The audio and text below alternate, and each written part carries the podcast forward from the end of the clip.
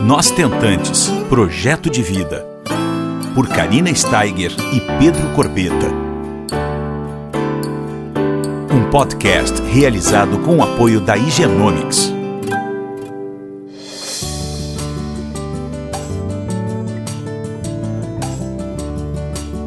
Olá pessoal, tudo bom? Como é que vocês estão? Mais uma semaninha juntas hoje e eu trouxe aqui para vocês um doutor, especialista em reprodução humana e proprietário da Mater Prime. Vocês já devem saber de quem que eu estou falando, né? Só mais uma dica aqui. Ele tem como missão povoar o mundo. Dr. Rodrigo Rosa. Quem não conhece Dr. Rodrigo? É isso aí, a gente veio trazer o Dr. Rodrigo hoje e é uma alegria imensa estar falando com você sobre endometriose. Tudo bom, doutor? Tudo bem, Karina. Eu que fico feliz de ser convidado para esse podcast que tá top, top, top. E vamos lá, vamos bater um papo sobre endometriose, né, com toda a importância que ela tem. Com certeza, doutora. A endometriose é uma coisa assim muito séria, né? Na verdade, é uma doença prevalente, né? Relacionada com a fertilidade. 50% das pacientes inférteis têm o diagnóstico de endometriose, né? É uma coisa louca. É, eu acho que de 5 a 15%, né, doutor, na idade reprodutiva tem esse diagnóstico. Que loucura é isso? Sim, a endometriose é uma das doenças mais prevalentes né, na mulher em idade reprodutiva.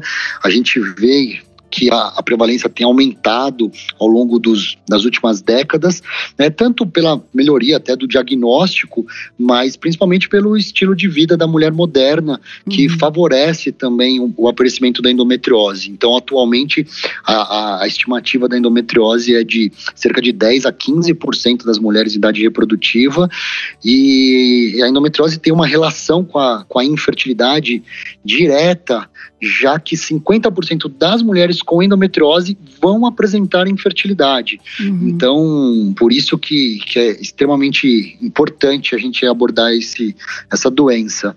E para começar, na verdade, para quem né, vai nos ouvir, está nos ouvindo, entender o que é endometriose, que muita gente ainda não, não tem a definição. E a definição da endometriose é a presença do endométrio fora da cavidade uterina. O endométrio é a camada interna do útero, é o que reveste, então, internamente, o que descama na menstruação quando a mulher não engravida e também é onde o embrião se implanta.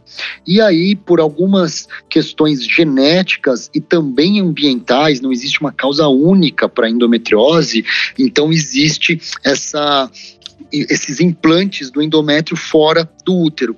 E isso que a gente denomina de endometriose. A gente considera a endometriose uma doença, então, multifatorial, sem nenhuma causa específica, única.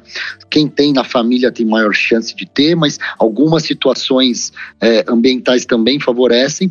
E hoje é uma doença considerada hormonal inflamatória e imunológica que, que uhum. significa isso? Que, na verdade, é, não, não basta só a mulher ter o, essas células do endométrio fora do útero, mas também o mecanismo que faz com que a endometriose avance é um mecanismo é, relacionado à parte imunológica. Então, o sistema imunológico acaba atacando aquelas células, então libera diversas substâncias inflamatórias. É uma doença inflamatória progressiva, né? Ela é benigna, não, não, não vira câncer, a endometriose, então ela tem um uhum. caráter benigno, mas ela, como é progressiva, tem um impacto muito grande também na qualidade de vida das mulheres, não só na fertilidade, né? Então, mulheres que sofrem com cólicas menstruais importantes e que às vezes têm a sua, seus hábitos de, diários aí é, mudados né, pela endometriose, mulheres que perdem às vezes três, quatro dias de, de trabalho por mês por causa de cólica menstrual, é, mulheres que precisam de altas doses de analgésicos, muitas vezes visitas a, a pronto-socorros por causa de dor relacionada uhum. à endometriose. Então, é, a gente sabe do impacto que tem né, na, na vida de, das mulheres a, a endometriose.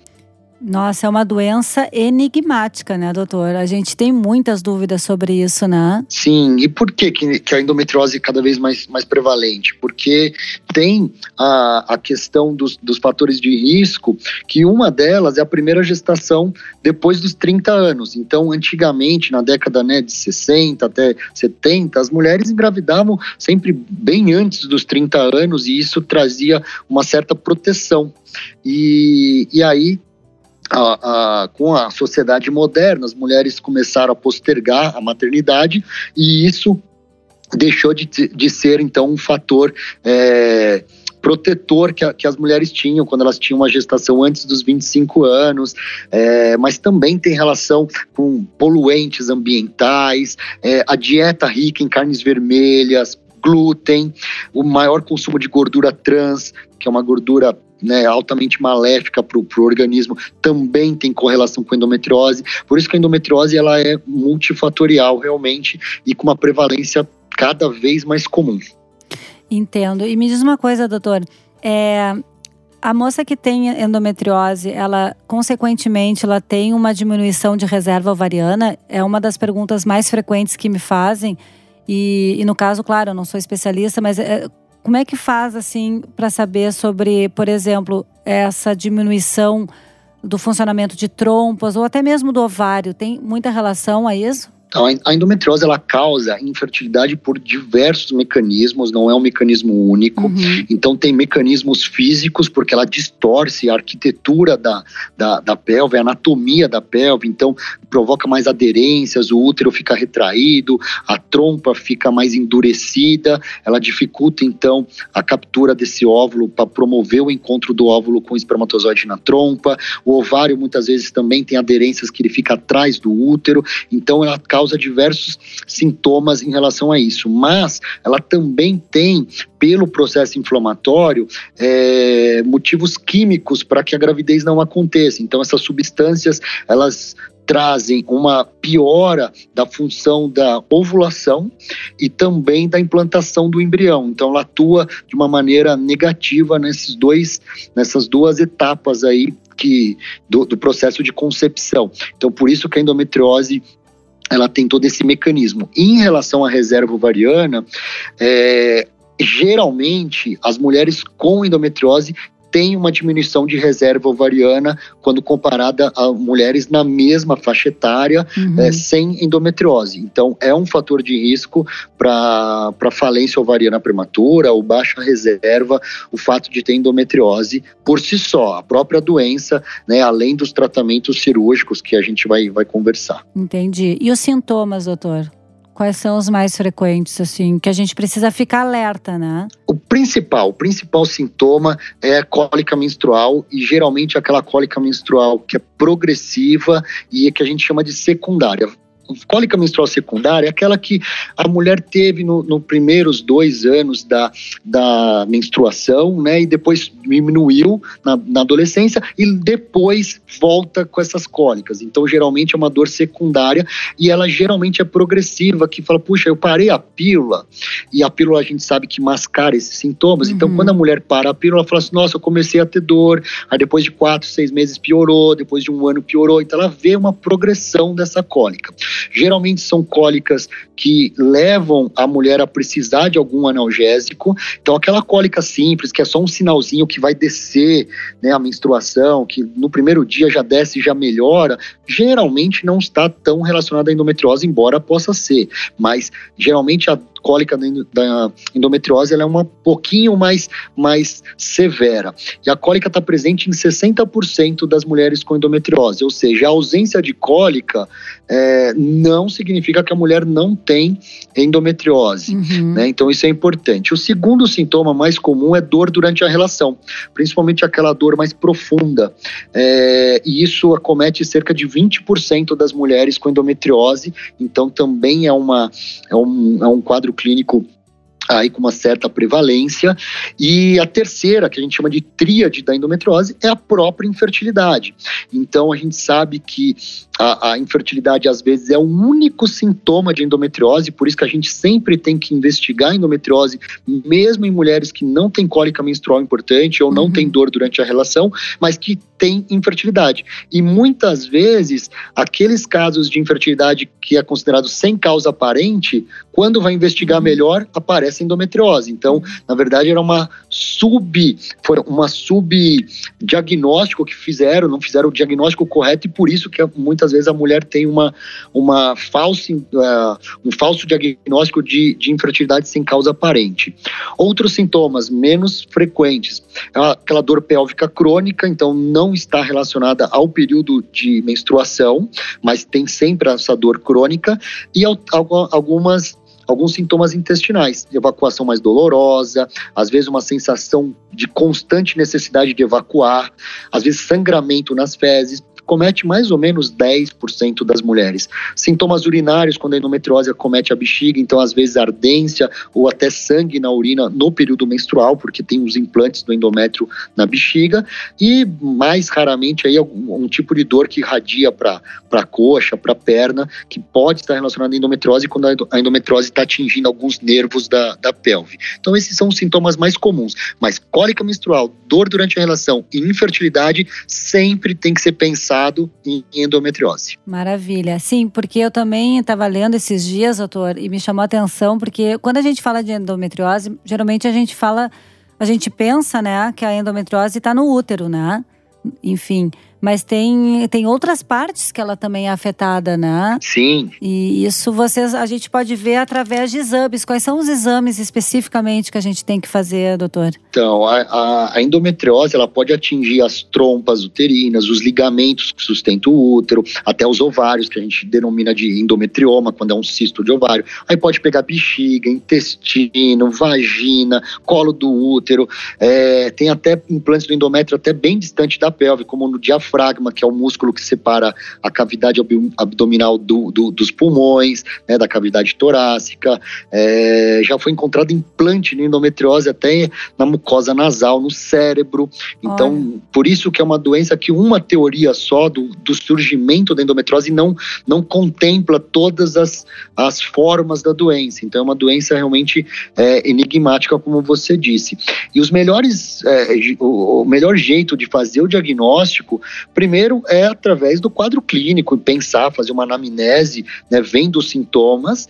É, um exame físico pode ajudar, porque às vezes com o exame de toque vaginal já pode identificar algumas lesões da endometriose ou até observar o útero mais fixo ou muitas vezes doloroso, né? E, e às vezes até aparece ali nódulos de endometriose no fundo da vagina que no exame do, com espéculo vaginal já é possível identificar. Uhum. Dos exames subsidiários, exames complementares, os dois melhores hoje, que tem maior acurácia, é o ultrassom transvaginal com preparo intestinal. Então, não é aquele ultrassom comum que uhum. a gente né, pede de rotina, que só vai identificar é, lesões mais grosseiras no útero, até nos ovários. Então, os implantes de endometriose são implantes pequenos que precisa do do preparo intestinal para fazer e a ressonância magnética com preparo intestinal também é um exame que tem uma boa acurácia. Esses dois, eles são capazes de diagnosticar em cerca de 80 a 90% dos casos de endometriose. Quando tem essa, uma suspeita, essa ressonância seria a ressonância pélvica? A ressonância pélvica é isso e com preparo intestinal também. Ah, né? Então, os dois com preparo intestinal, que a, a, mulher faz uma lavagem, né? Toma alguns laxantes, uma, uma dieta líquida antes do exame para não ter fezes na, no intestino, para facilitar é, a visualização das lesões do, da, do, da endometriose. E aí, quando a gente tem uma suspeita muito grande ainda de endometriose e não apareceu nos exames, nesses exames, aí sim a gente pode fazer a videolaparoscopia, que já é a própria câmerazinha entrando na, na cavidade abdominal para enxergar. Mas hoje a videolaparoscopia é mais uma ferramenta de de tratamento da endometriose do que propriamente de de eh, diagnóstico. Então, a grande maioria das mulheres vão fazer o diagnóstico de endometriose pelos exames de imagem e aí a videolaparoscopia fica mais reservada para o tratamento cirúrgico mesmo. Antigamente, como as, as exames de imagem não eram tão, é, tão fidedignos assim, então tão precisos, então por isso que a videolaparoscopia era feita com uma rotina maior. Hoje em dia ficou mais em, em segundo plano mesmo. Uhum. Então essa cirurgia através de vídeo é a mais indicada para, no caso, uh, cessar essa endometriose, né? E eu também escutei é, falar, queria que tu falasse sobre isso, doutor, que é muita dúvida, é, é uma das dúvidas mais frequentes das tentantes também, que após essa cirurgia, através de vídeo, é, parece que é o momento, é um período mais apropriado para engravidar. São seis meses após a cirurgia, seria isso? É, a gente sempre vai pensar no tratamento da endometriose, é, primeiro qual é o grau de endometriose, né, se ela é superficial ou profunda, o desejo reprodutivo da mulher e, e também outros fatores envolvidos, né? Então, a idade da mulher, a reserva ovariana, se tem algum outro fator que pode é, dificultar a gravidez, por exemplo, uma alteração do sêmen, tudo isso tem que ser levado em consideração para indicar o melhor tratamento. Então, o tratamento pode ser clínico, que faz um bloqueio hormonal por um determinado período, tentando diminuir os focos de endometriose e que essa mulher depois tente engravidar logo na sequência o tratamento cirúrgico, que seria através da videolaparoscopia, e algumas vezes as técnicas de reprodução assistida, como a fertilização in vitro e, e, e menos frequentemente, nesse, nos casos de endometriose, a inseminação artificial. Então, a cirurgia, ela hoje ela, a melhor indicação dela é principalmente em mulheres com uma idade abaixo dos 35 anos, que vão ter um bom potencial de gravidez espontânea logo depois da cirurgia, e pacientes com sintomas, né? E então aquela paciente assintomática que foi encontrada endometriose e tem infertilidade, mas que não tem grandes sintomas, a cirurgia é pouco eficaz. Então a cirurgia, ela geralmente não vai restaurar a fertilidade da, da mulher como um todo, mas pode ser uma opção.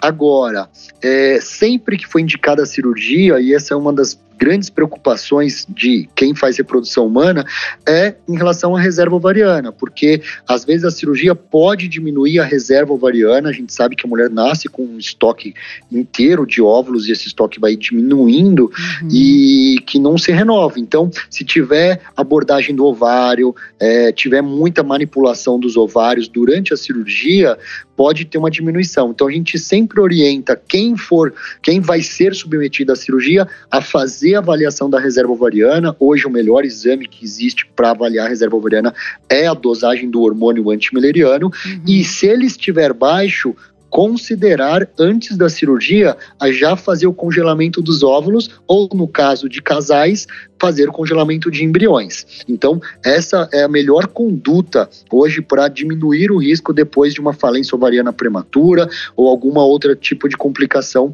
pela cirurgia quando faz a cirurgia e tem uma boa reserva, era aquela paciente que tinha bastante sintomas de endometriose ou tinha infertilidade, mas com bom potencial de gravidez espontânea, ou seja, as trompas estão funcionando direitinho, o sêmen do parceiro é um sêmen normal, então tá tudo favorável para a gravidez espontânea acontecer, a gente orienta ela tentar a de seis meses a no máximo um ano. Então, nos primeiros seis meses pós a cirurgia é onde tem a maior chance de gravidez, realmente, mas a, a gente pode aguardar até um ano.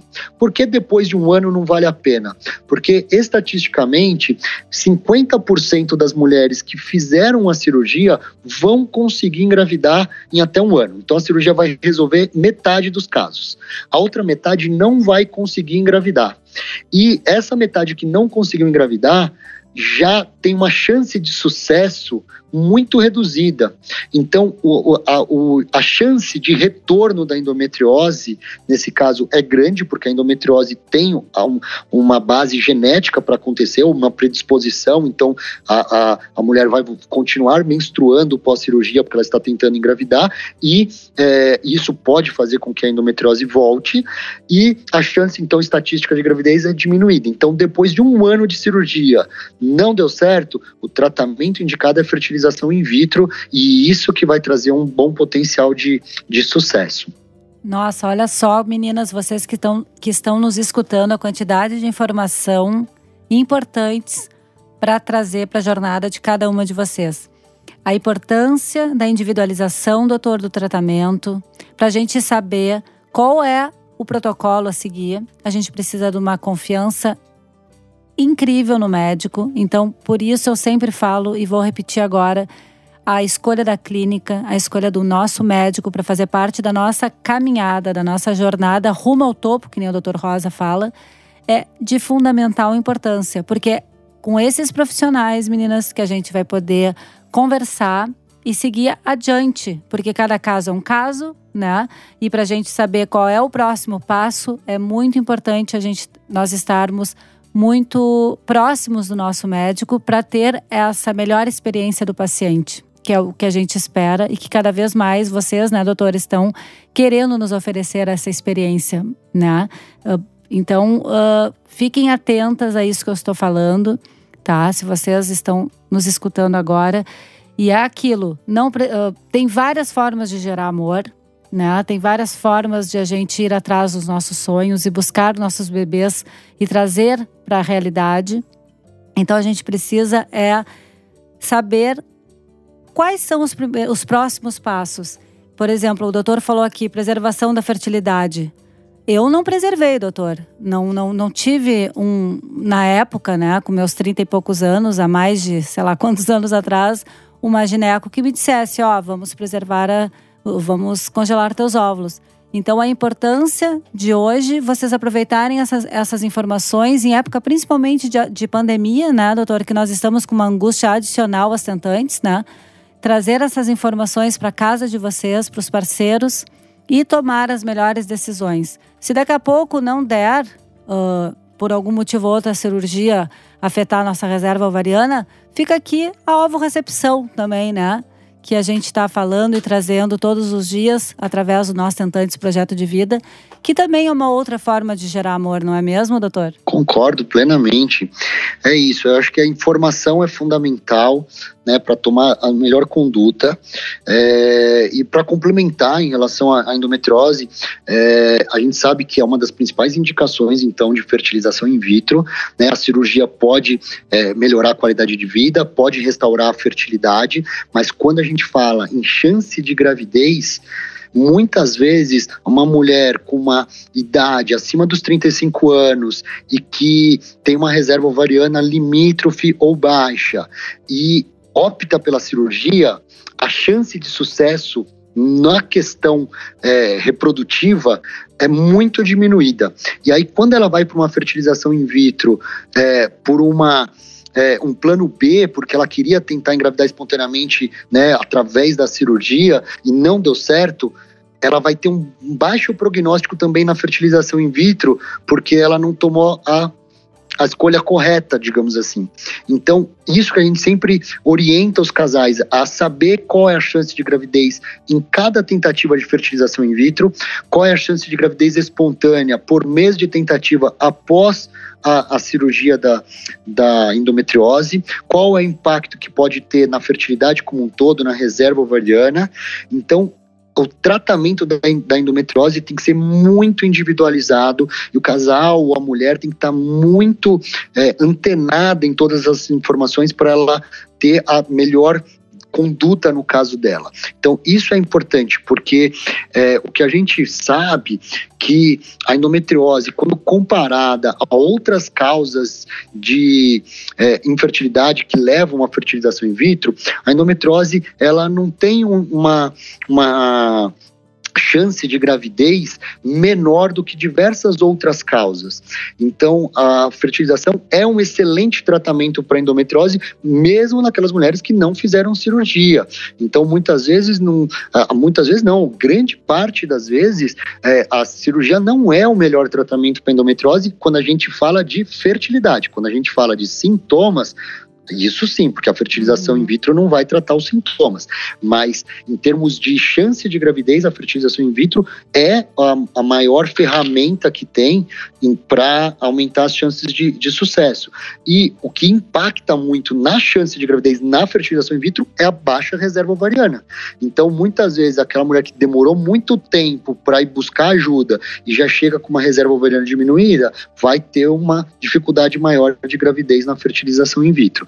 Então, eu acho que o per, não perder o, o, o tempo ideal e para a gente finalizar né, em relação à a, a, a, dinâmica do que é a endometriose, eu sempre falo que a endometriose é a doença benigna mais maligna que tem, porque como ela tem esse caráter progressivo e ela tem essa, esse comportamento, a gente tem que ter uma conduta mais ativa para endometriose. Então, tem endometriose, ou vai para um tratamento clínico, ou vai para cirurgia, ou vai para fertilização in vitro. Mas não escolher nenhum desses, desses é, dessas condutas mais ativas, esperar engravidar espontaneamente com uma conduta que a gente denomina expectante, a chance de sucesso é mínima, tá? Uhum. Beira aí a 10 a 15% dos casos de mulheres com endometriose e infertilidade.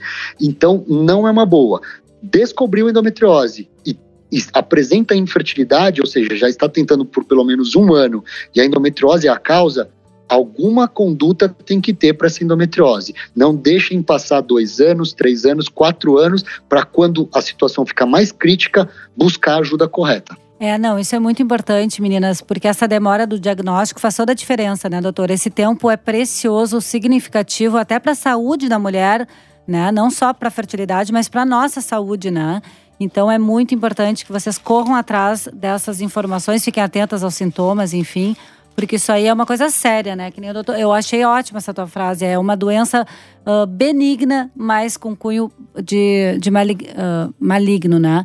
Porque Sim. é uma coisa assim que, que, é, que é surreal. Assim. A gente às vezes não dá muita bola, mas faz toda a diferença, né? A gente tratá-la com seriedade, né? Porque isso vai definir, né, doutor? Não tenha dúvida.